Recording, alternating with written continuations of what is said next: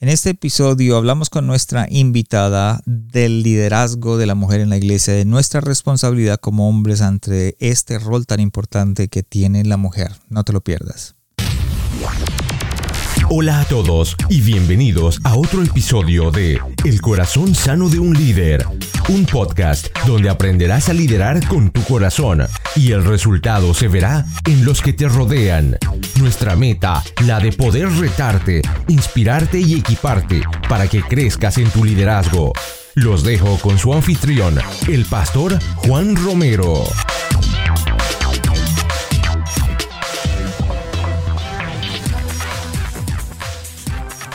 Desde la ciudad de Calgary les habla su anfitrión y servidor Juan Romero y les doy la bienvenida a este nuevo episodio del Corazón Sano de un Líder donde creemos que equiparnos no es opcional, es vital para nuestro crecimiento personal. Gracias por acompañarnos el día de hoy y si estás aquí por primera vez te preguntarás de qué se trata este podcast y ven, ven te cuento un poco. Básicamente lo que hago todas las semanas es sentarme con líderes de clase mundial, tanto líderes empresariales como líderes eclesiásticos y hablo con ellos de lo que los formó como líderes, de sus experiencias y trato de tener una conversación con el propósito de que tú puedas aprender de los principios que ellos han desarrollado a lo largo de su vida. Así que es importante de que no te pierdas ningún episodio porque yo sé que va a ser de crecimiento para ti. Llegamos al episodio número 58 y con este episodio estamos entrando en el mes de septiembre y pues no sé si ustedes saben aquí en la ciudad de Calgary en Canadá Septiembre todavía está, parte de septiembre, perdón, está todavía en el verano, pero el viento del norte empieza a soplar y en las noches empieza a ser eh, un poco de frío. La temperatura cambia, hay días ya de granizo, así que me muestra un poco de lo que viene, que es el invierno canadiense. Y de la misma manera quisiera compartir con ustedes acerca de lo que viene en septiembre. Tenemos una entrevista con Steve Cordon, donde hablamos de la importancia de ser soñador, pero también de ser visionario. Hablamos también con el pastor Esteban Obando desde Costa Rica y el tema giró alrededor de su libro Lo que los padres necesitan de la iglesia, de la iglesia, perdón. Así que si eres padre, pastor o líder, no te puedes perder este episodio. Pude también reconectar con Art Aguilera por una segunda vez y nuestro tema fue el de la importancia de tener un mentor en nuestro liderazgo. Y esto es solamente el principio de nuestros invitados. Rubén Guerrero desde Chile nos habló sobre el proceso hacia una iglesia mejor. Eh, también tenemos otros invitados que, que vienen en camino. Así que este mes de septiembre va a estar espectacular y lleno de sabiduría. Ahora sí voy a presentar a mi invitada de hoy, Karina Valerga, pastora, conferencista y autora graduada de Cristo para las Naciones. Fue líder de adoración desde muy temprana edad y si el apellido les parece un poco conocido es porque junto a su esposo Sergio Valerga lideran la iglesia Vive en la ciudad de Dallas. Juntos también hacen parte de especialidades 625 siendo los dos directores nacionales de, en los Estados Unidos. La pastora Karina hace parte de algo que se llama Planeta Girl, una iniciativa para trabajar con mujeres y chicas donde les ayudan a conocer el amor de Dios y las guían a tomar mejores decisiones en su vida. Así que vamos directamente con la conversación porque yo sé que va a ser de bendición para ustedes.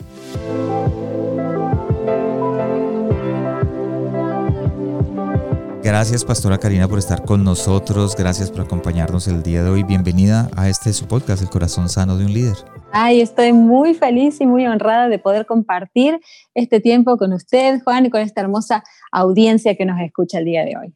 Pastora, gracias eh, por acompañarnos. Su esposo Sergio Valerga mm, estuvo con nosotros en el episodio número 52 y gracias a él conectamos el día de hoy. Hemos estado tratando de conectar para el tema de hoy y hay algo que eh, tú y el pastor Sergio, los dos dirigen la iglesia Vive en, Dallas, ¿cierto, pastora? Entonces, acerca de eso, hablemos eh, dónde estás, cuéntanos dónde estás y qué mueve tu corazón. Estamos, como bien lo decías, en la ciudad de Dallas. Somos de Argentina los dos, Sergio y yo, pero ya el Señor nos trajo desde el año 2002 aquí a la ciudad de Dallas y aquí nos hemos quedado, hemos comprendido que eh, en esta etapa el Señor nos quiere por aquí sirviendo. Eh, pasamos por el Instituto Bíblico Cristo para las Naciones, estuvimos allí el privilegio de estudiar dos años y luego de quedarnos trabajando ya en el staff de Cristo para las Naciones en español, lo cual fue hermoso, enriquecedor, una oportunidad increíble de conocer mucha gente, muchos amigos también. Y luego, como tú lo decías, abrimos la iglesia Vive en el año 2013, así que ya estamos cumpliendo siete añitos de esta hermosa, hermosa aventura que es este, pastorear, relacionarse con la gente, conocer, poder servir a familias de la comunidad. Así que ha sido hermoso. Estamos situados aquí en el corazoncito de Dallas, a siete minutos del, centro, del downtown. Eh, es 4008 eh, South Polk, se llama la dirección. Eh, y estamos felices, felices con un grupo hermoso, un equipo que el Señor nos ha regalado, que nos ha dado el, honor de poder acompañar durante esta etapa. Así que vive es un oasis, como decimos siempre, eh, un, pedacito de luz aquí en la tierra donde podemos cumplir la misión y la visión que el Señor nos ha dado. Espectacular, pastora, por, por eso. Tú, eh, junto con tu, con, el, con tu esposo, manejan especialidades 625 en Estados Unidos, pero tú eres directora y trabajas con lo que llamamos Planeta Girl. ¿Nos puedes hablar un poquito acerca de este proyecto? Claro que sí. Te cuento que en el caminar con el Señor uno va descubriendo, y ese es el gran, eh, el gran desafío para todas las chicas o las mujeres que hoy nos están escuchando, uno va descubriendo eh, esos deseos y anhelos que el Señor pone en el corazón. Y a lo largo de, ese tiempo en que me encontraba eh, estudiando aquí, empecé a darme cuenta de que había un corazón allí para las chicas, especialmente para adolescentes, preadolescentes y jovencitas. Entonces con Sergio también Dios nos dirigió a, estar a cargo de, un ministerio de jóvenes también dentro de Cristo para las Naciones, de su campamento. Y todo esto fue dándonos esas pistas divinas que nos da el Señor, eh, diciendo, queremos trabajar, quiero, Karina, que trabajes y te involucres con las chicas. Y empecé a darme cuenta que había una hermosa influencia, que las chicas me, buscaban, me consultaban, me preguntaban, y entendí entonces que era el plan de Dios. Entonces nació todo un movimiento para chicas que hoy se llama dentro de lo que es especialidades 625, la organización en donde estamos eh, dirigiendo aquí dentro de Estados Unidos con mi esposo Sergio. Una rama específicamente para chicas se llama Planeta Girl y consta no solamente de un blog que se alimenta semanalmente, tenemos presencia en redes sociales, tenemos también un seminario para chicas específico que, que si nos llaman o si necesitan que vayamos a su iglesia podemos ir y llevarlo y tener una jornada increíble de varias horas allí con las chicas, tocando temas de su interés, pudiendo responder sus preguntas y haciendo que verdaderamente eh, encuentren un lugar seguro en donde enamorarse de Jesús y en donde descubrir el propósito para el cual los ha llamado. Así que Planeta Girl es hermoso y está a disposición de todos los líderes y, las pastoras que quieran eh, utilizarlo o que quieran sembrar en las chicas también. Qué visión tan hermosa. Pastora, gracias por compartir. Y como siempre, recuerdo, le recuerdo a las personas que nos están escuchando que si están interesados en buscar a la pastora Karina en las redes sociales o Planeta Girl o quieren involucrarse, todos los enlaces van a estar en la página de internet del corazón sano donde vas a poder encontrar todo lo que hablamos, notas del, podcast, notas de este episodio, para que te puedas involucrar un poco más y puedas seguir a la pastora Karina en todo lo que está haciendo en este momento. Y hablaste algo que es deseos y anhelos de las chicas. Y eh, me doy cuenta, eh, pastora, que usted tiene una pasión por las jovencitas adolescentes, por las mujeres jóvenes. Eh, su meta es que se enamoren de Jesús, digámoslo de esa manera, y que por medio de Él puedan alcanzar esa sanidad interior y esa sanidad que, se busca, que digo que Jesús quiere para nosotros. Y muchas de estas jóvenes, al pasar todo ese proceso, dicen o deciden caminar por la senda de servirle a Dios con sus dones y talentos. Y mm, las personas que nos están escuchando, eh, hay, hay muchos hombres también, pero también hay mujeres, hay chicas, hay personas que nos, mujeres que nos están escuchando que tienen y dicen que tienen un liderazgo y saben que tienen, tienen un llamado para servir a Dios, de pronto como consejeras, de pronto como pastoras, digámoslo, de pronto como líderes de alabanza, como líderes de jóvenes. Habiendo dicho eso, pastora, yo soy de los que creo que las mujeres han contribuido mucho a la iglesia a lo largo de su historia. Eh, sin embargo, su papel en el ministerio nunca ha estado exento de controversias y de eso se trata el tema de hoy. Hoy en día la, la mayoría de los cuerpos eclesiásticos, y vamos a hablar de la iglesia y más de nuestra iglesia, la latinoamericana, está discutiendo el lugar que la mujer puede tener en los ministerios, dentro de la iglesia, el rol de ella.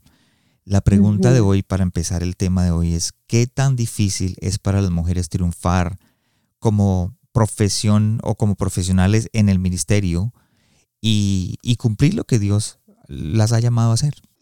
Bueno, yo te puedo hablar desde mi experiencia y desde lo que, lo que he vivido y gracias, gracias al Señor, siempre he tenido un sistema de apoyo, de soporte, de un liderazgo espiritual que creyó totalmente en el lugar de la mujer, eh, yo tengo recuerdos desde muy chiquita de conocer al Señor, desde los cuatro años, desde los ocho años, a mí me dieron lugar en una iglesia de Argentina, que era una de las iglesias principales, que es Visión de Futuro, mi casa, mi hogar. Y desde los ocho años me permitieron cantar y dirigir algunos coritos, algunas alabanzas. Eh, y entonces yo te puedo hablar desde el lugar que me tocó vivir y que fue un sostén y una red de gente que me potenció que creyó en mí, desde mis papás que eran los pastores, eh, mi esposo que hoy vela siempre para que yo me sienta realizada, me sienta bien. Y obviamente también entiendo y comprendo la realidad de muchas otras mujeres que a lo mejor están en ese conflicto, ¿no? entienden que tienen un llamado de Dios que es tan fuerte y que no lo pueden guardar eh, y que a lo mejor están eh, luchando así con, con, un liderazgo que no lo comprende o que es más a lo mejor un obstáculo que una vía para empujarlos a, brillar. Entonces entiendo que a veces hace falta valor y levantar la voz y poder, y poder este, extender si está la seguridad del llamado de Dios. Y también, obviamente, por el otro lado, al lado de, al paso del tiempo uno se va dando cuenta de que el llamado de Dios no, tiene distinción de género. El llamado de Dios es para, tanto para hombres como para mujeres, eh, de distintas edades, de distintas realidades, no tiene nada que ver con la base cultural ni de conocimiento, sino que el Señor siempre se ha ocupado y hemos comprendido en despertar el sacerdocio de todos los creyentes. Sí, sí. Como nosotros, seamos hombres o mujeres, podemos cooperar con el plan de Dios. Entonces, si, si sos una, una mujer, una dama que me está escuchando, no te limites a nada. El llamado de Dios es una realidad tangible, tan fuerte en vos que no podés contenerlo. Entonces, habrá vías por donde podés ejecutar el llamado de Dios. Tal vez en esta etapa a, tus líderes les cueste reconocer o dar lugar al rol femenino, pero nada puede detenerte porque hoy tenemos acceso a redes en donde podemos llegar al corazón de nuestras chicas. Nosotros, eh, yo siempre pienso, donde estén las chicas, ahí quiero estar. Y yo sé que eh, vamos creciendo y vamos aumentando en edad, ¿verdad? Pero si yo sé que en Instagram están las chicas, mi mensaje va a estar en Instagram. Y eso nadie me lo puede me lo puede quitar. Y si tenés el WhatsApp de tus chicas y de contactos y de hermanitas menores, porque yo, como vos lo mencionabas bien, la carga más grande que tengo es saber de que tenemos la responsabilidad de tomar de la mano nuestras próximas generaciones de chicas, cómo nosotros las equipamos. Queremos que ellas pasen por la vergüenza de malas decisiones, queremos que sientan la presión de malos amigos, queremos que sientan, Dios no lo permita, no sé, deserción escolar, eh, malos hábitos, eh, vicios que las pueden lastimar. No, yo sentí un llamado muy fuerte y un sacudón de parte de Dios diciéndome, llega antes, necesitas llegar antes. Desde, desde, su preadolescencia, desde su niñez, llegar antes de que se lastimen, antes de que tengan heridas. Entonces, si estás llamada, y tu llamado puede ser no solamente eh, vinculado a las chicas específico, mi llamado es muy fuerte hacia las chicas, pero también ahora estoy pastoreando y es, es un llamado bastante más amplio a, familias, a hijitos, a pastorearnos unos a otros, a cuidar del corazón de las familias que el Señor nos ha asignado. Pero en cuanto, a, en cuanto identificas, es el consejo para las mujeres, el llamado, pon manos a la obra y empieza a ejecutarlo y a hacerlo. Hoy en día con, con las redes, eh, con, con las ventajas tecnológicas que tenemos, nada nos puede detener de sembrar una palabra de aliento, de bendecir, de extendernos al corazón de las chicas y de estar acompañándolas, el acompañamiento tan necesario de mentoras, de mujeres maduras, de adultas confiables, de gente que está fortalecida en su fe y que puede extenderle esperanzas a nuestras chicas y, o el llamado que Dios tenga. Tal vez un llamado social, manos a la obra hacerlo, lo que tengas que hacer. Tal vez es un llamado a, ejecutar justicia en alguna área, pues hacerlo y, a descubrir esas estrategias divinas que el Señor te da para que puedas llevarlo a cabo. Wow, pastora, qué, consejo. Muchas de, las mujeres de pronto están paradas en, en, este momento en un lugar donde dice, bueno, ¿cómo yo puedo, siendo mujer, puedo ejercer el liderazgo sin estar a cargo? ¿Cómo puedo yo ejercer ese liderazgo sin estar a cargo? Porque obviamente llegamos a lo que llamamos en inglés sticky notes, sticky, sticky floors, perdón, eh, eh, es donde llega uno a veces a un, a un trabajo, inclusive en, en, las empresas, no solamente a nivel ministerial, sino en la empresa, a veces llegamos a un lugar y no avanzamos. ¿Cómo podemos desde ahí eh, si hay alguien que nos está escuchando de pronto es, empresaria o es líder o, está trabajando o quiere aspirar un, un, puesto de liderazgo dentro de la iglesia, ¿cómo podemos liderar o cómo puede liderar sin estar a cargo? Yo creo que no hay, eh, no hay necesidad de atarnos a una posición para liderar. Nosotros podemos liderar desde que tenemos la, la claridad de la diferencia que hay entre liderazgo e influencia. Yo creo que el liderazgo está más vinculado a, una posición, pero influencia, la influencia es, eh, puede fluir dinámicamente, libremente y no está eh, encasillada en ninguna situación. Entonces, mi consejo, si, fuera, eh, si fuera la palabra justa, así para, para esos casos en que a lo mejor no ves apoyo eh, en un rol de liderazgo donde te gustaría estar a lo mejor más visible o con mayor autoridad, simplemente deja fluir la, influencia. La influencia es lo que cambia corazones. La influencia es lo que provoca testimonios. Tu influencia la podés hacer sin necesidad de un, de un micrófono y de una plataforma. Tu influencia llega mucho más. A lo mejor es una carta, a lo mejor es un email, pero estás influenciando a alguien. A lo mejor es una llamada. Simplemente algo como oír. Oír a alguien que lo necesita. Todo eso tiene que ver con influencia. Entonces, eh, al paso de los años me he dado cuenta que no, no aunque sí sabemos que eh, la mujer aporta una ternura y aporta un balance sumamente necesario a cualquier área de liderazgo y a, todo su entorno y, cualquier organización o ministerio se enriquece con el punto de vista femenino, obviamente. Eh, y no puedo dejar de pensar en, en la analogía de Jesús cuando dice que va a regresar por una iglesia pura y sin mancha y creo que no encontró una mejor relación para expresarnos su amor que el matrimonio entre un hombre y una mujer. Y, no hablemos de la dignidad que Jesús le asigna a la mujer cuando viene a la tierra, eh, a pesar de, eh, bueno, del lugar tan caótico en el que estaba la mujer en, ese momento de la historia y en, ese lugar de la historia. Pero todo eso nos hace entender de que el Señor nos ha llamado. Y yo creo que tiene mucho más que ver con matar el egoísmo de si yo quiero un lugar de liderazgo y una posición, y a lo mejor quieres cumplir tu sueño de tener esa posición. Y creo que tiene mucho más que ver con comprender el sueño de Dios para nuestras vidas. Mi sueño puede ser increíblemente bueno y puede ser muy ambicioso, pero no tiene la capacidad de transformar los corazones ni de dejar huella a menos de que yo mate mi sueño o esté dispuesta a sacrificar mi sueño y más bien unirme al sueño de Dios.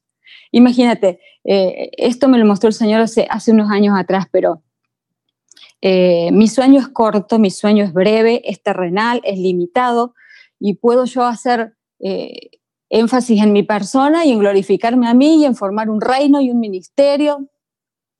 Puedo hacer algo de bien.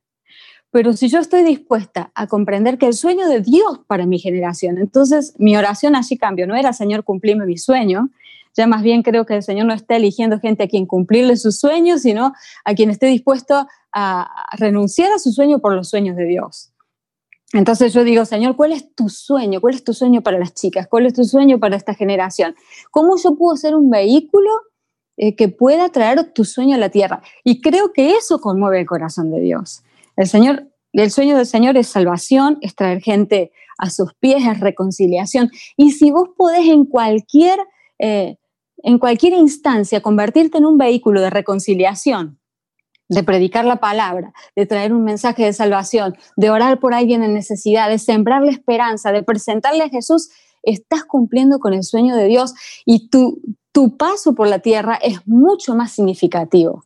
Y ahí hablamos de una vida que probablemente no haya tenido ninguna posición de liderazgo, pero tuvo tremenda influencia.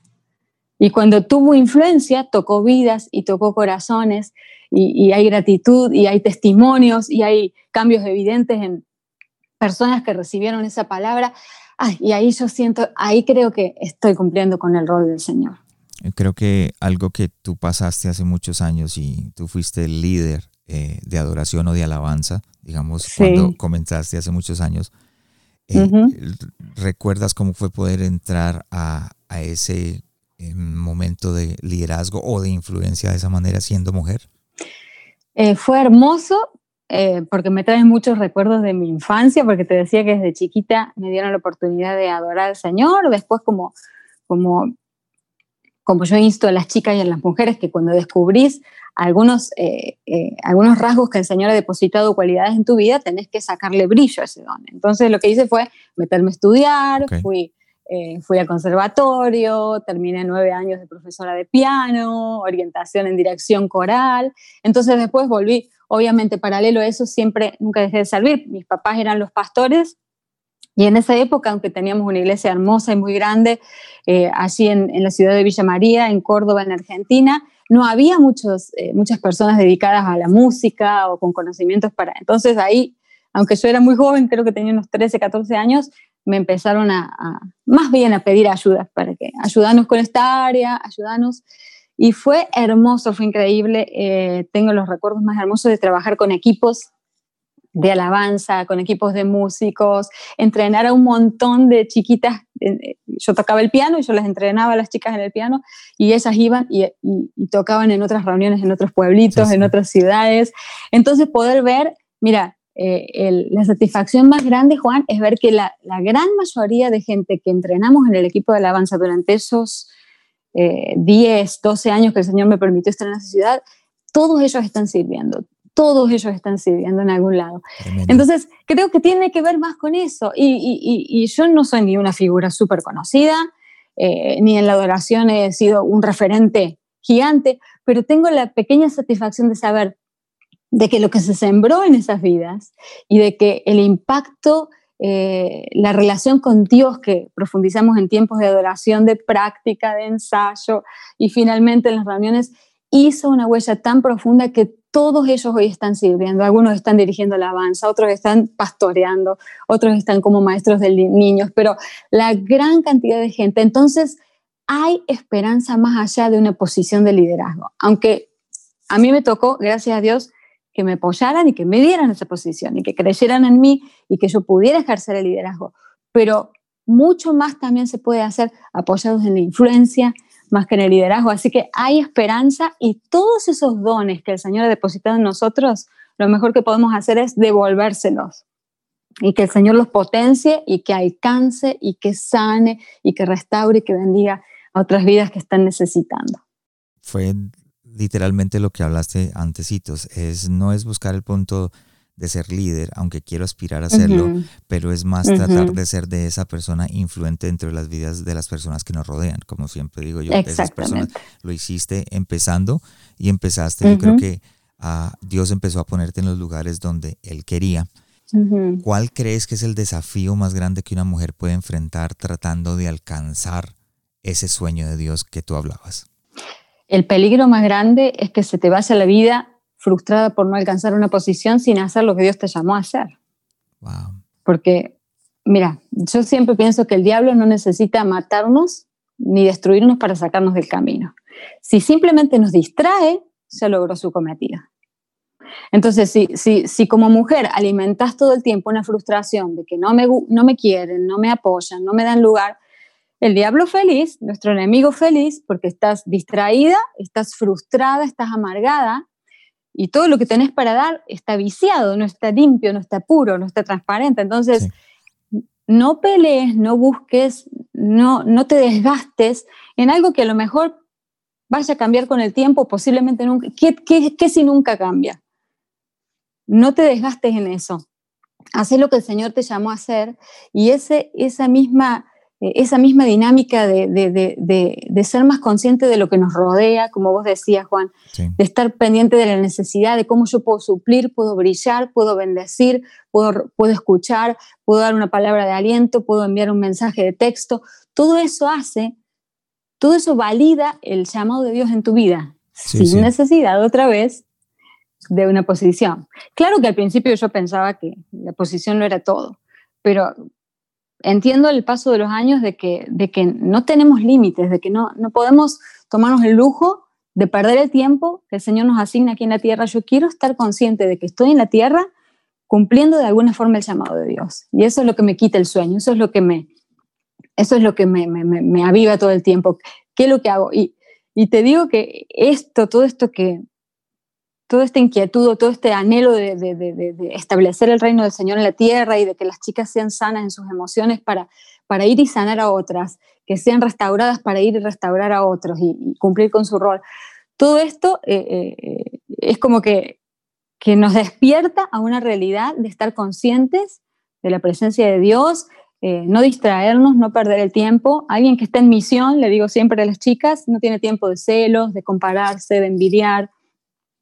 Alguien que está en misión está enfocado en lo que tiene que hacer y va a usar las vías y va a recibir ideas divinas. Y esas ideas divinas generalmente van a romper estructuras o, no van a caber ni van a entrar, pueden ser ideas locas, pueden ser ideas nuevas. Y cuando somos obedientes a lo que el Señor nos, eh, nos incita en nuestro corazón, a lo que el Espíritu Santo nos está diciendo, y nos ponemos en, su, en, su, en sus manos y decimos, Señor, úsanos para traer tu gloria, para bendecir más gente, Él es el más interesado, Él va a abrir camino en el camino que tenga que abrir. Y si no lo abre por las formas tradicionales que estamos esperando, pues no habrá límites para que fluya el don de Dios y para que el, el, reino del Señor se cumpla aquí en la tierra y seamos colaboradores con la visión del Señor. Sí, sí, sí. Pastora, y algo que, pueden, que no podemos negar es que en, donde sea vamos a estar, o sea, las mujeres van a estar rodeadas de los hombres.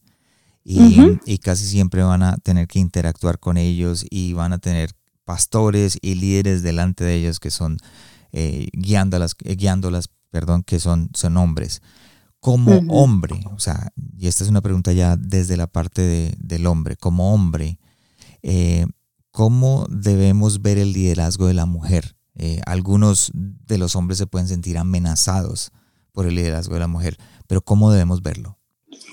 Y yo creo que lo, mejor como hombre sería verlo como, como una ayuda, esa ayuda idónea que el Señor ha puesto, no solamente en el matrimonio, sino ministerialmente también, porque el aporte de la mujer es fundamental. Nadie como una mujer para entender a otras mujeres en este caso, o a otras chicas, para acompañarlas, para tomarlas de la mano. Entonces, eh, lejos de ser una amenaza, es una vía para, para que el plan de Dios se cumpla de, de una y de mil maneras y de, y de diferentes formas. El, el, plan del Señor no tiene, eh, no tiene una forma eh, simplemente estipulada y, y, que así no se mueve, sino que creo que viene en todos los sabores y en todos los colores y en todos sí. los estilos. Y si un hombre eh, es, tiene su identidad firme y sabe quién es el Señor y tiene un llamado, pues déjese ayudar o complementar por la ayuda de una mujer. Fíjate que muchas veces en, en, en los liderazgos compartidos así, a mí me toca con Sergio, eh, yo veo que él aporta ciertas cosas que yo no tengo y yo puedo aportar algunas cosas que, que él me agradece también o que puedo ver, sensibilidad, ciertas cosas que las mujeres tenemos ahí, unas pequeñas intuiciones o que nos dejamos guiar y vemos, vemos algunos detallitos y a sí, veces sí. yo voy y les colaboro desde ese lugar, no tanto desde querer este, eh, dar órdenes o querer a mí me pasa algo con Sergio de que yo lo veo, lo veo a él, obviamente es mi, es mi gran amor y lo amo y físicamente en la tierra me he enamorado de él y todo, pero yo lo veo desde, una, desde un lente de respeto, mm, alto respeto. Sí, sí. Entonces eso me permite, uh, eh, entiendo yo, no sobrepasarme en mi rol de mujer, ni, ni manipular, ni empujar, ni, ni pretender... Eh, eh, no sé, hacer que él tome decisiones que, que no entiende que sean de Dios, sino más bien respetarlo, escucharlo y poder estar allí para, para hacer una contención.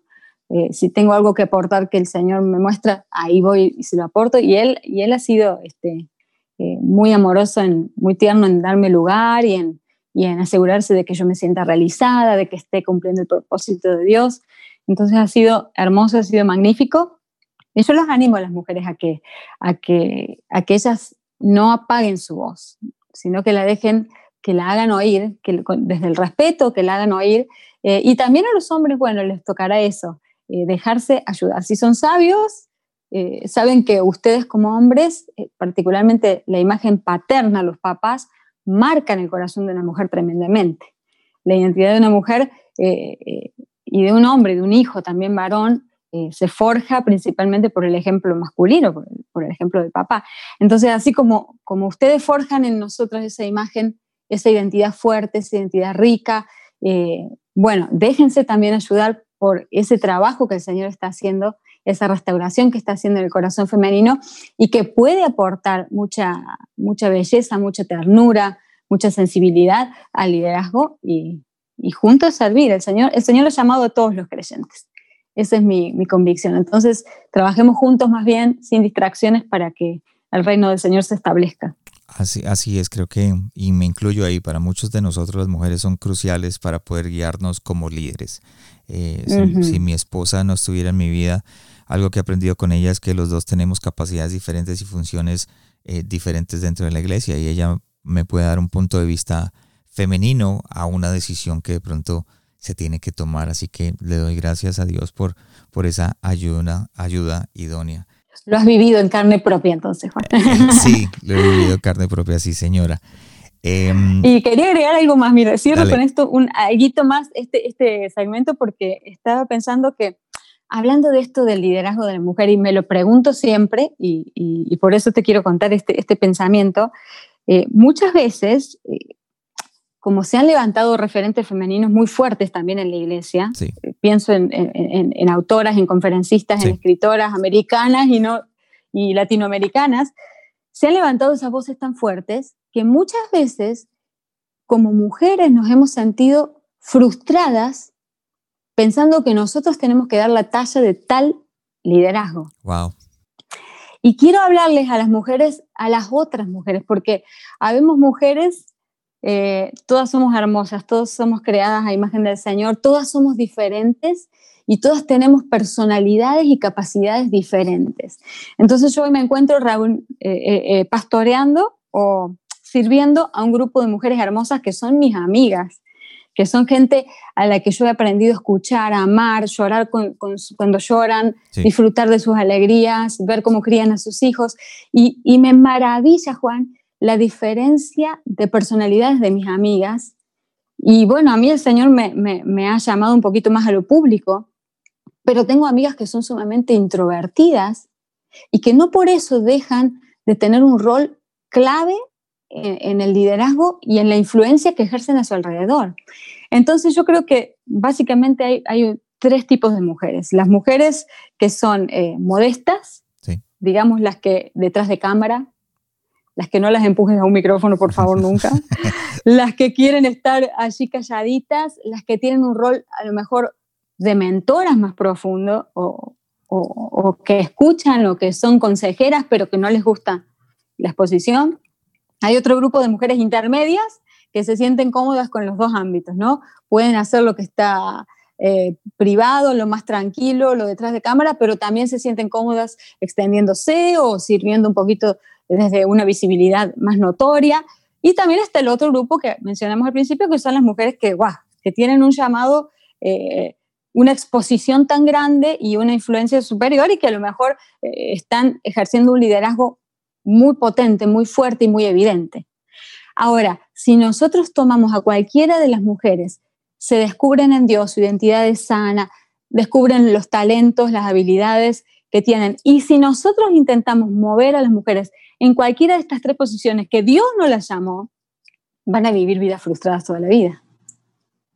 Entonces, a veces, ¿me entendés, Juan? A veces me pregunto si si mi rol es decirle, sí, vamos a liderar y levanta tu voz y brilla y haz oír, pero ¿qué de aquellas que a lo mejor no se ven así?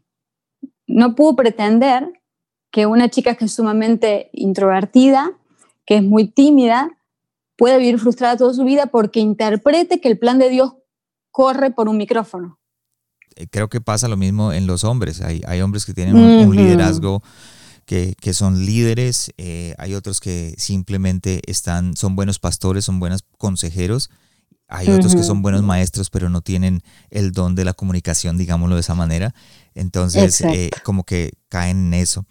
Eh, dentro, y ya esto es, vuelvo lo mismo desde la parte de ser hombre, dentro de la parte del liderazgo, como hombre y como pastor o como líder tenemos alrededor otros líderes que nos rodean para poder alcanzar nuestros sueños. ¿Cómo podemos crear una cultura que aproveche a las mujeres y aprovechen su liderazgo? ¿Cómo yo puedo como pastor crear esa cultura alrededor de nosotros? De una forma muy práctica, creo yo, y desde el ejemplo, ¿no? Si, como, como vean cómo el pastor reacciona frente a, los dones, al carisma de las mujeres, si se le da lugar, eh, si se le pide opinión, de una forma muy sencilla y muy, muy orgánica, ¿no? Ok. Sí, yo creo que desde el lugar del ejemplo podemos motivar mucho más eh, que, establecer algo escrito y decir a las mujeres se las tratará así y así, se les dará cierto lugar. Simplemente desde el ejemplo. Yo creo que eso empodera mucho más que, que cualquier otra cosa. Entonces, podés motivar a tu equipo de líderes varones, pastores, simplemente viendo que te vean actuar, que te vean con tu esposa, que vean cómo la escuchás, cómo le das lugar, cómo le consultás en ciertas oportunidades. Si se trata de predicar también, si le, das oportunidad de a lo mejor de compartir, de enseñar, todo eso eh, puede motivar a los, a, los, al hombre, a los hombres que te rodean a que comprendan el mensaje y, creo que todo esto es más saludable también, porque también tiene mucho que ver con algo que es eh, no ser obstáculos del plan de Dios, porque el Señor puede usar a cualquiera.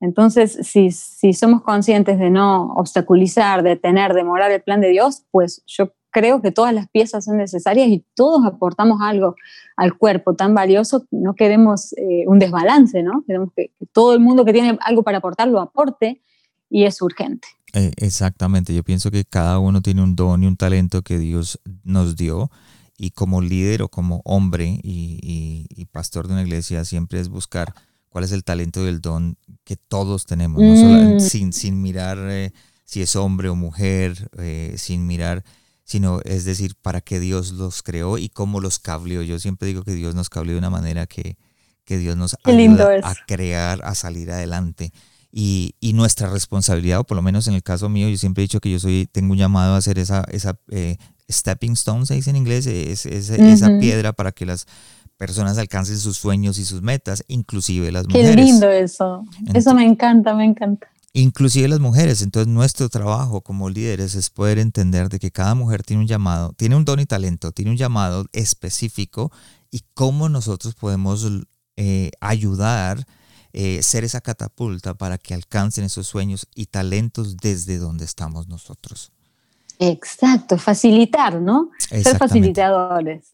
Y donde sientas que el Señor te ha llamado, que, que, yo no, Dios me libre de ser una piedra, un obstáculo, sino que te pueda, como vos lo decís, Juan, que yo pueda ser una, una plataforma de lanzamiento para lo que el Señor ha puesto en tu corazón. También. Exactamente. Ahora, dejando a un lado la teología, eh, la mayoría de las mujeres no reciben el mismo desarrollo eh, o, las oportunidades de desarrollarse como los hombres tienen.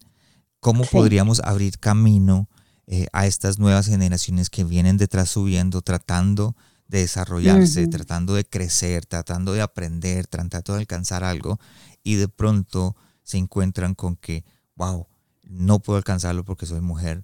Entonces, eh, ¿cómo podríamos abrir campo a estas nuevas generaciones?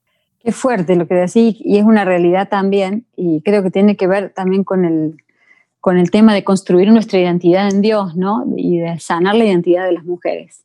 Antes de que como mujeres podamos llegar a, desarrollar todo nuestro potencial, necesitamos pasar por esta etapa de ser sanadas, de ser restauradas. Muchas de nuestras chicas y mujeres eh, han sido lastimadas desde muy pequeñas en su autoestima, eh, tampoco han tenido, como decíamos antes, una imagen eh, masculina que fuera todo el reflejo de Dios que ellas necesitaban. Y también eso ha hecho que tengamos problemas para relacionarnos, no solo con, con el sexo opuesto, problemas para relacionarnos con eh, con, con, Dios y con nuestros padres terrenales.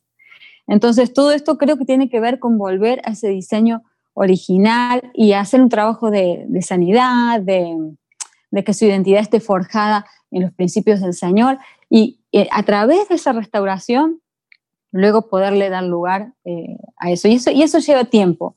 eh, muchas veces queremos apurar los procesos del Señor y si algo he estado aprendiendo en este tiempo de, bueno, de pandemia y de cuarentena ha sido que el Señor me decía, eh, espera, demora, tranquila, baja un cambio, una revolución. Hay muchas cosas que Dios quiere hacer en nosotros, pero que probablemente llevan un tiempo y que a veces estamos apurando entonces yo creo que el corazón de las mujeres, muchos corazones necesitan esa, esa sanidad, esa restauración, ese tiempito en que puedan encontrarse realmente en quien son en el Señor. Y bueno, después de eso, de, de esa etapa de restauración, cuando uno encuentra ese valor que, que mucha gente le quiso robar, y encuentras otra vez más el valor que el Señor te otorga, la dignidad que el Señor te otorga, la aceptación que el Señor te otorga, aunque todo tu entorno te grite lo contrario. Cuando estás en ese lugar de sanidad, podés entonces ejercer un rol más, más preponderante y más eh, de, beneficio para los demás. Ser sanas para sanar, ser restauradas para poder restaurar a los demás.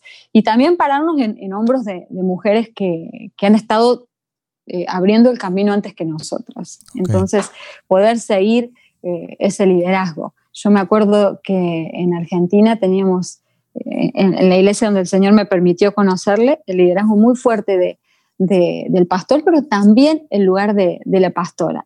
Y para todas las chicas, para todas las mujeres que crecimos, la imagen de, ella con su voz permitiendo ser oída y liderando y guiando, para nosotros fue muy inspirador.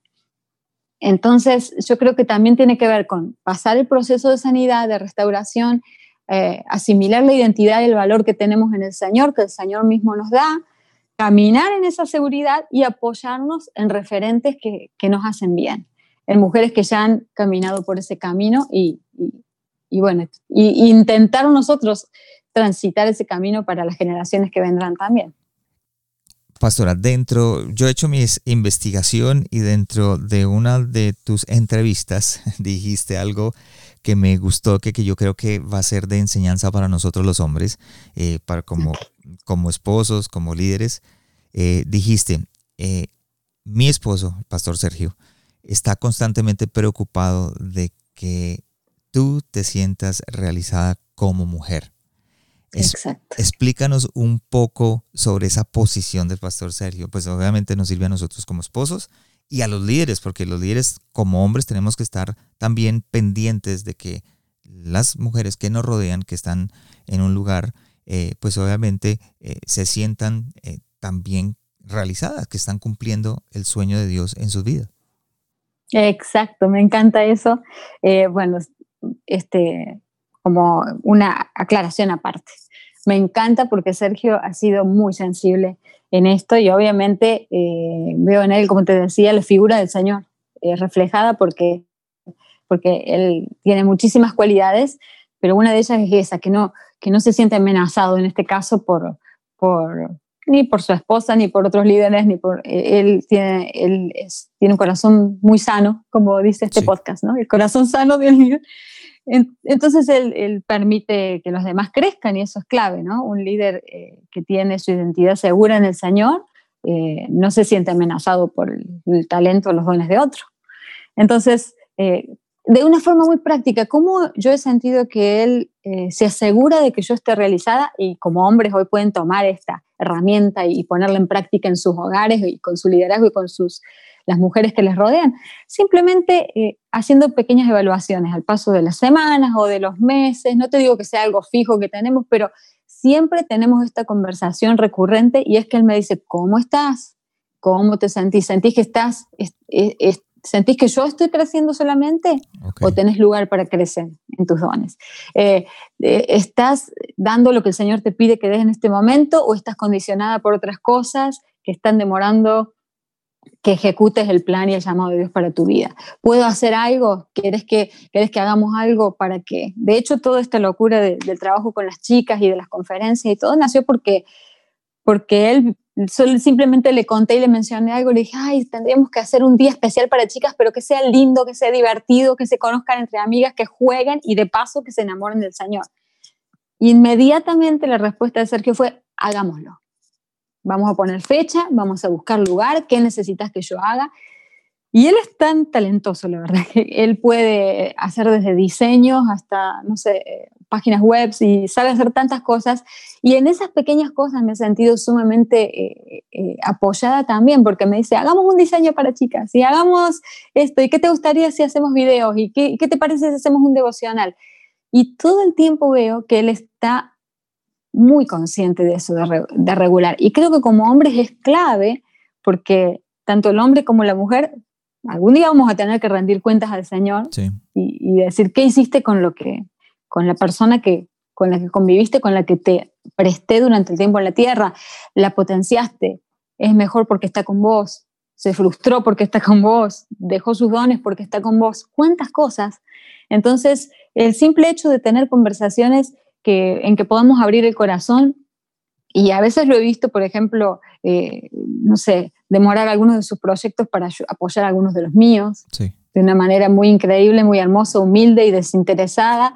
Entonces, ahora apoyamos lo tuyo porque el Señor está haciendo algo allí y, así como me ha tocado a mí ahora, ahora yo eh, me, dedico al hogar y a los chicos y a todo lo que tenga, sí, hace lo tuyo.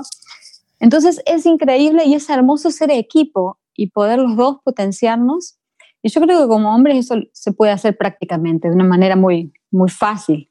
Gracias, pastora. Y creo que es importante nosotros saber esa parte como hombres o nuestra responsabilidad, porque también pienso que es nuestra responsabilidad, como lo yo dije antes, no solamente que nuestras esposas puedan ser escuchadas y puedan alcanzar su potencial, sino que las personas y las mujeres líderes que están alrededor de nosotros lo alcancen. Cree, hablando de la iglesia, ¿y ¿crees que la iglesia está supliendo las necesidades que tiene la mujer hoy en día? Yo creo que sí. Te hablo también desde lo que conozco. Desde, eh, creo que hemos sido muy, muy conscientes eh, de lo que la mujer necesita. Siempre se puede hacer más y siempre se puede eh, defender más la voz de la mujer y el lugar de la mujer. sabemos que hay algunos contextos en que todavía esto no, no es una realidad, que, que, no, se, no se le da lugar, ni se le escucha, ni se le da este, el respeto que merece la mujer. Pero yo creo que hemos hecho bastante avance en eso y que, y que sí se ven, sí se ven los, los resultados también, que estamos viendo mujeres que pueden levantarse, que pueden tener la confianza de levantar de la mano a otras y hacer su voz eh, oír. Así que yo pienso que estamos trabajando desde eso. Siempre se puede hacer más, eh, se puede, no sé, abrir, abrir camino para que esto no, nunca se acabe, para que se profundiza aún más, pensando en diferentes etapas de la vida de la mujer, no sé, desde niña, este, la maternidad, las mamás, tanto que se puede hacer por las mujeres, pero yo creo que la iglesia está, está respondiendo eh, necesidades de las mujeres. De hecho, creo que la mayoría de, las, de, los, de las personas más fieles que asisten a la iglesia son mujeres, porque encuentran allí un lugar de, eh, de restauración, de sanidad, de tranquilidad y de paz. Así que pienso que podemos hacer más, pero que vamos en buen camino.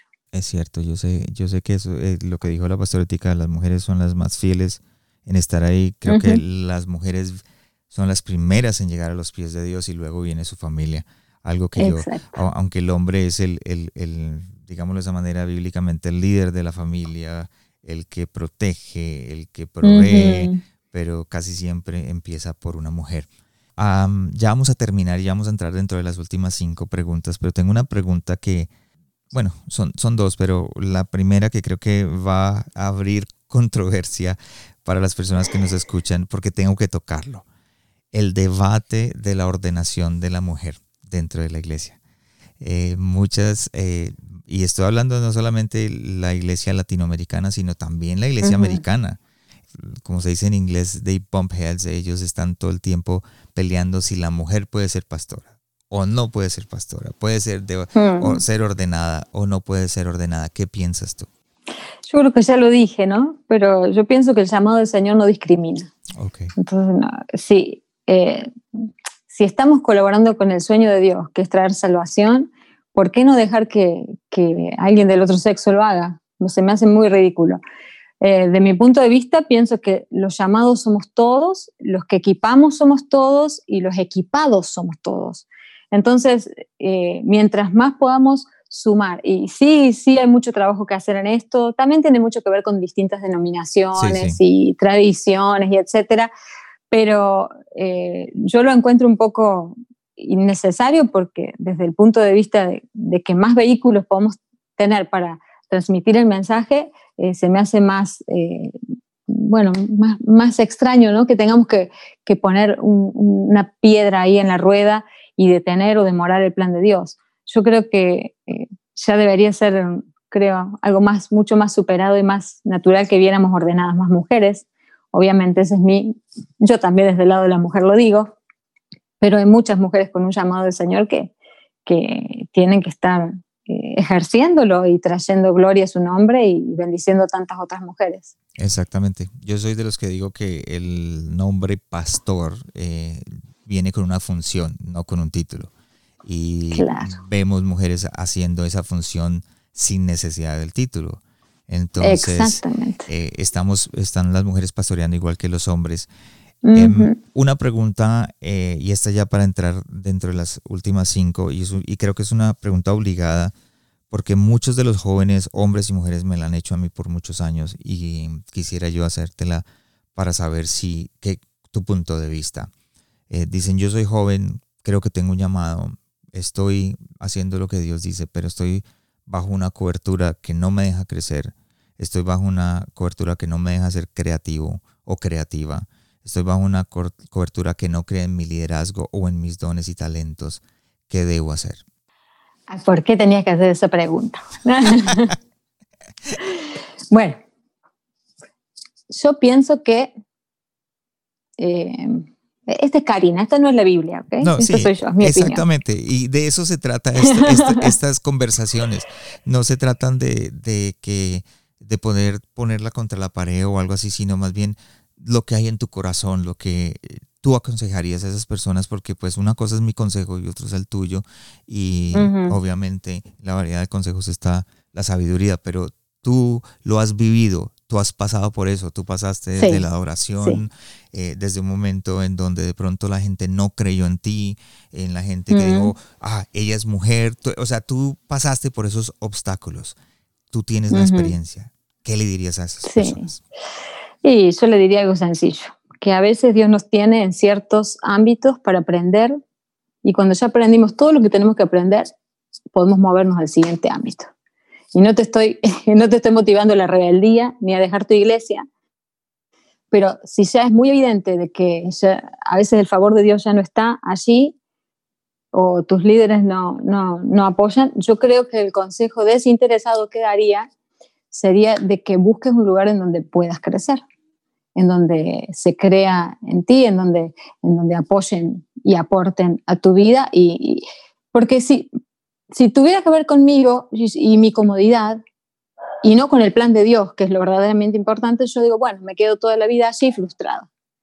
Pero si yo entiendo que el llamado de Dios empuja y que yo le voy a tener que dar a Él eh, rendir cuentas al Señor de qué hice con el llamado de Dios, y veo que algo está detenido, detenido, detenido, si algo está estancado, no produce vida. Entonces yo pienso que tal vez es tiempo de moverte a otro lugar. Ya a lo mejor aprendiste lo que tenías que aprender bajo este liderazgo, impulsate hacia un lugar donde puedas aprender más y ser desafiado más y tener más lugar para crecer y ejercer tus dones. Esa no es la Biblia, esa es Karina, esa soy yo hoy. Ese es el consejo que te daría.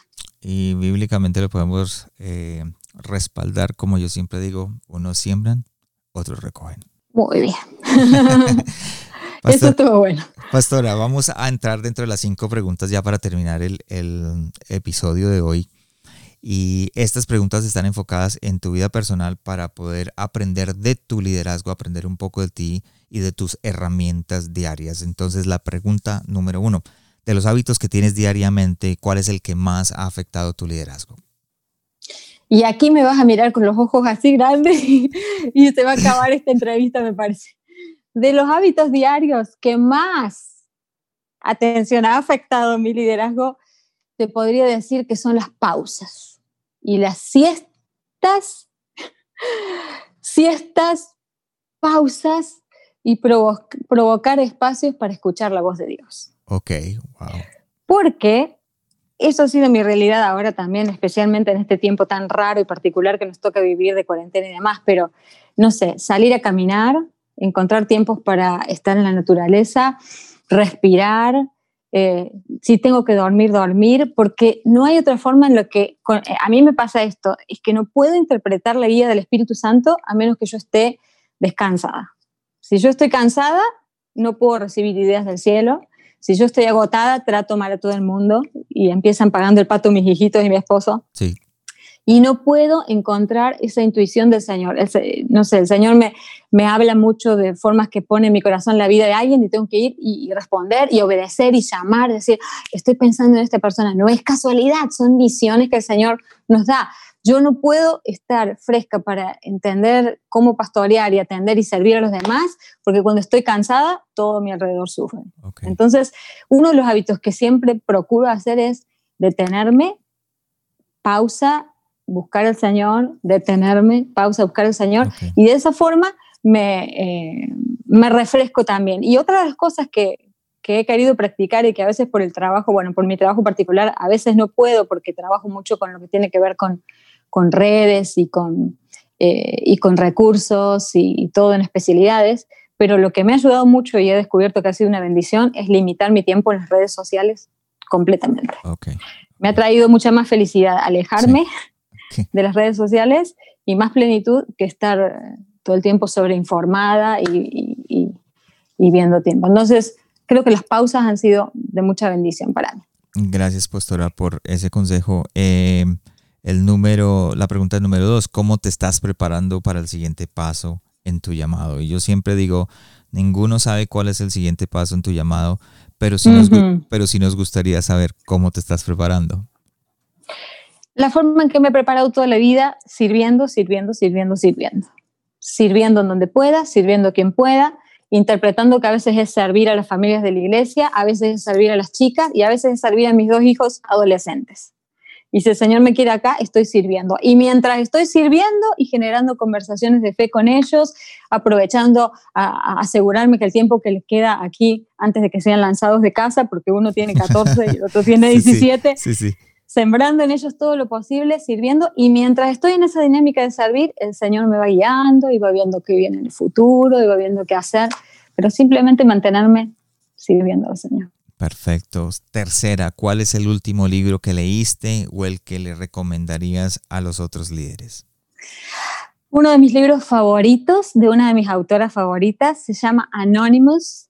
No sé si lo conoces o si lo has leído. Ok, no. Eh, ella se llama Alicia Britt Cole y me encanta. Este libro se llama Anonymous porque son Jesus Hidden Years and Yours.